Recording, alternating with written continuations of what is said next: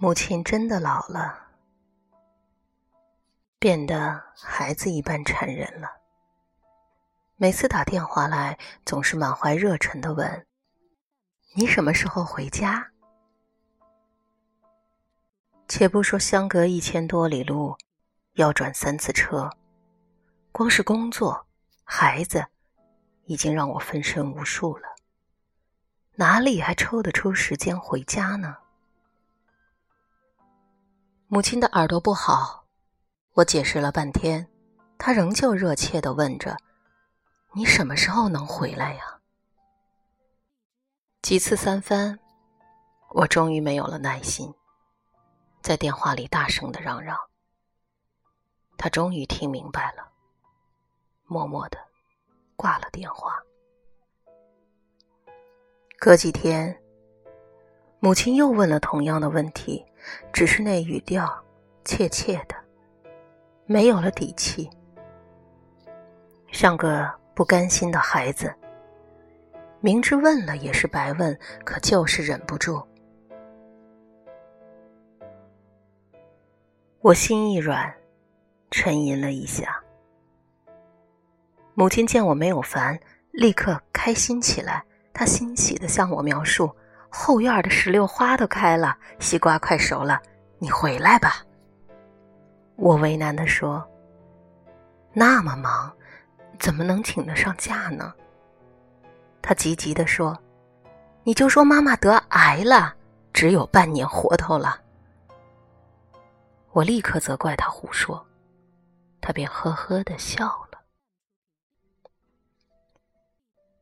小时候。每逢刮风下雨，我不想去上学，便装着肚子疼。每每被母亲识破，就要挨一顿骂。现在老了，他反而教着女儿开始说谎，我又好气又好笑。这样的问答不停的重复着，我终于不忍心，告诉他下个月一定回去。母亲竟高兴的。哽咽起来，可不知怎么了，永远都有忙不完的事儿，每件事儿都比回家重要。最后，到底还是没能回去。电话那头的母亲，仿佛没有力气再说一个字。我满怀内疚。妈，生气了吧？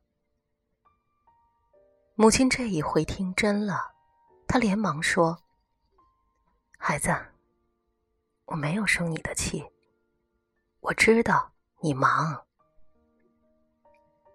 可是没几天，母亲的电话催得越发紧了。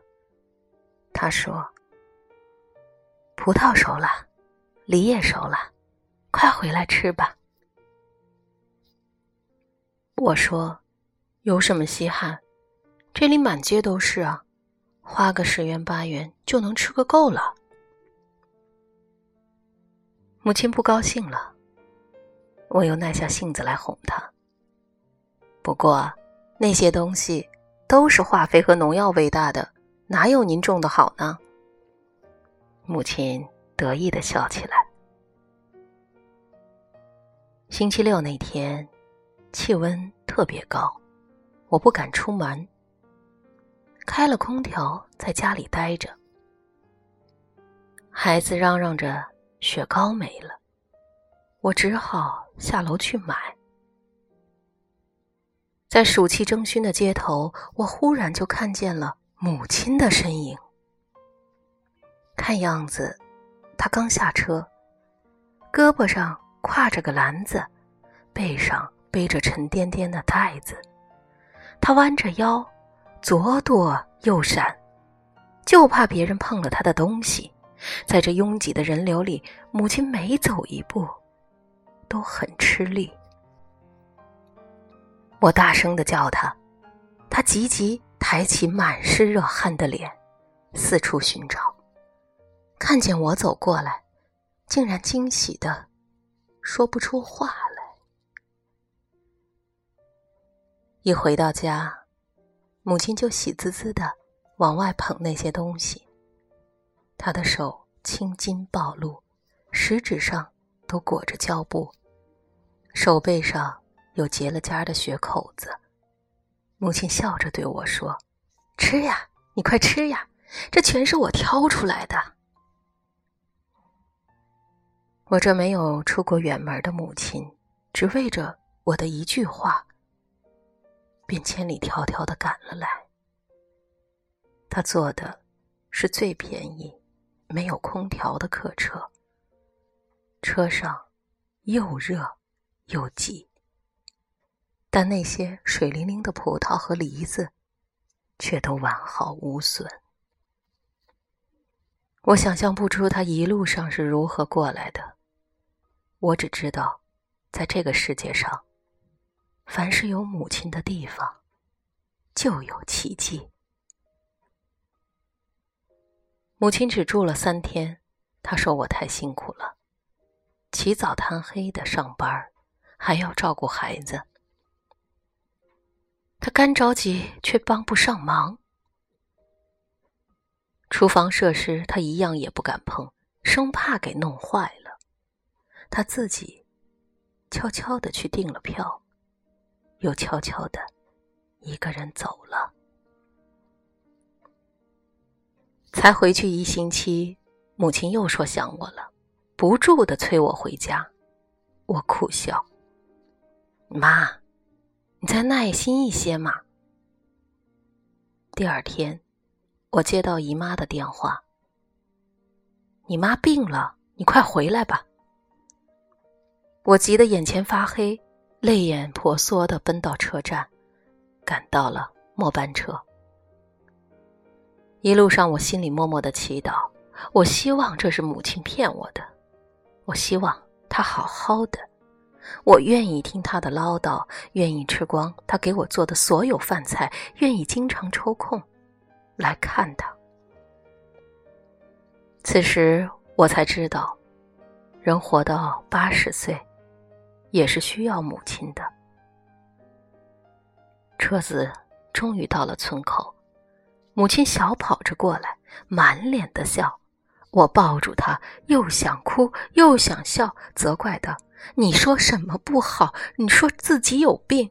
哎呀，亏你想得出来呀！”受了责备的母亲仍然无限的欢喜，她只是想看到我。母亲乐呵呵的忙进忙出，摆了一桌子好吃的东西，等着我的夸奖。我毫不留情的批评：“红豆粥煮糊了啊！水煎包子皮儿太厚，卤肉的味道太咸了。”母亲的笑容顿时变得尴尬，她无奈的搔着头。我心里暗暗的笑。因为我知道，一旦我说什么东西好吃，母亲非得逼我吃上一大堆，走的时候还要让我带上。也就是这样，我被她喂得肥肥白白的，怎么都瘦不下去。而且不贬低他，我怎么会有机会占领灶台呢？我给母亲做饭，跟她聊天儿母亲长时间的凝视着我。眼露出了无比的疼爱，无论我说什么，他都虔诚的半张着嘴，侧着耳朵凝神的听。就连午睡，他也要坐在床边，笑眯眯的看着我。我说：“既然这么疼我，为什么不跟着我住呢？”他却说：“住不惯城里。”没待几天。我就急着要回去了，母亲苦苦的央求我再住一天。她说：“今早已经托人到城里去买菜了，一会儿准能回来。她一定要好好的给我做顿饭。县城离这儿九十多里路，母亲要把所有她认为好吃的东西都弄回来，让我吃下去，她才能够心安。”从姨妈家回来的时候，母亲精心准备的菜肴，终于端上了桌。我不禁惊异道：“鱼鳞没有刮净，鸡块上是细密的鸡毛，香油金针菇竟然有头发丝儿。无论是荤的还是素的，都让人无法下筷子。”母亲年轻时那么爱干净，如今老了竟邋遢的这样。母亲见我挑来挑去就是不吃，她心疼的妥协了，送我去坐夜班车。天很黑，母亲挽着我的胳膊，她说：“你走不惯乡下的路。”他陪我上了车，不住的嘱咐东，嘱咐西，车子都开了，这才急着下去，衣角却被车门夹住，险些摔倒。我哽咽着，趴在车窗上大叫：“妈，妈，你小心一些啊！”他没听清楚，边追着车，边跑，边喊。孩子，我没有生你的气，我知道你忙。这一回，母亲仿佛满足了，她竟然没有再催过我回家，只是不断的对我说些开心的事儿。家里添了只很乖的小牛犊，明年开春，他要在院子里种好多的花儿。听着听着，我的心里。得到了一片温暖。到年底，我又接到姨妈的电话，她说：“你妈妈病了，快回来吧。”我哪里会相信啊？我们前天才通的话，母亲说自己很好的，叫我不要挂念。姨妈只是不住的催我，半信半疑的我，还是回去了。并且买了一大袋母亲爱吃的油糕。车子到村头的时候，我伸长着脖子去张望，母亲没有来接我，我心里颤颤的，就有了种不祥的预感。姨妈告诉我，给我打电话的时候，母亲就已经不在了。他走得很安详。早在半年前，母亲就被诊断出了癌症，只是他没有告诉任何人，仍然和平时一样，乐呵呵的，每天忙到闭上眼睛，并且把自己的后事都安排妥当。姨妈还告诉我，母亲老早就患了眼疾。看东西很费劲儿，我紧紧的把那袋油膏抱在胸前，一颗心仿佛被人挖走了一样。原来，母亲知道自己剩下的日子不多了，才会不住的打电话叫我回家。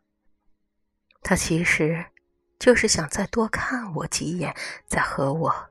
多说几句话。原来，我挑剔着不肯下筷的饭菜，是他在视力模糊的情况下做的。我是多么的粗心呢！我走的那个晚上，他一个人又是如何摸索到家？他跌倒过没有？如今。我永远都无从知道了。母亲在生命最后的时刻，还在快乐的告诉我：牵牛花爬满了旧烟囱，扁豆花开得像我小时候穿过的紫衣裳。您留下所有的爱，所有的温暖，然后却安静。离开了，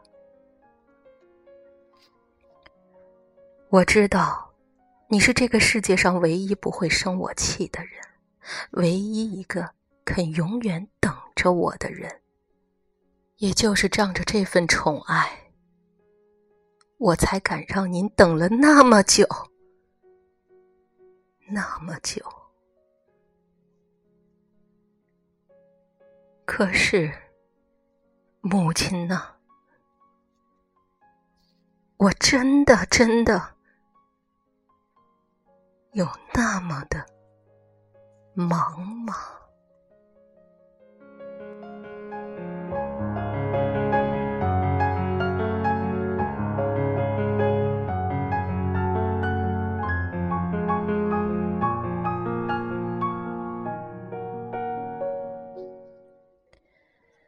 亲爱的朋友们，你们好。欢迎您继续守候在 FM 一四五五一七五叮叮堂零零八的音乐梦想世界，为你读书。今晚的围炉夜话，叮叮堂给大家讲了一个故事，讲了一个非常温暖而又哀伤的故事，讲了一个母亲和她女儿的故事，其实也是在讲我们每个人的故事。我想说，想要告诉电波前的所有的朋友们，你不要以为亲情是没有实现的，其实它是有时间限制的。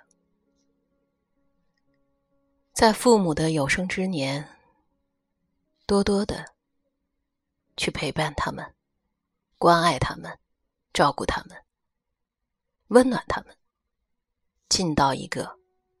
做儿女的本分，因为没有他们的付出，就不会有我们的今天。千万不要等到失去的时候再来后悔，那么你就会像这个故事里的女儿一样，这辈子都来不及了。所以，趁你的父亲母亲有生之年。还在你身边陪伴你的时候，好好的多去关爱他们，给他们温暖，让他们感觉到幸福。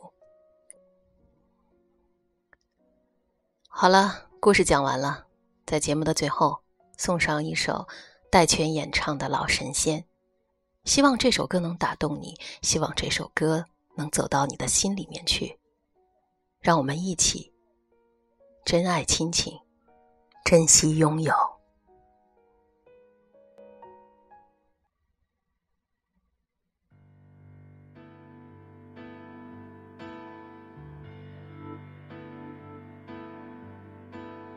长长长的远远远的深深的流浪在心间，叮叮叮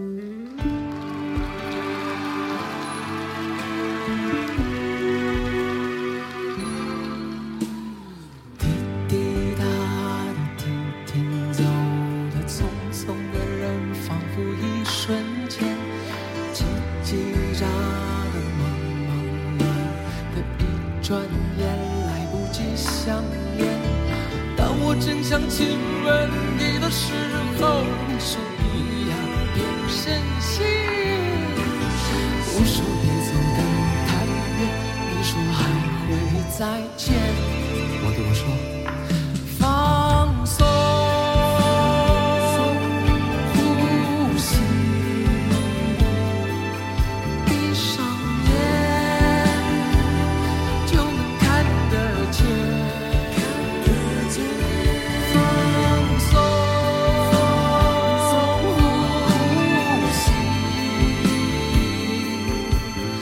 你是遥远。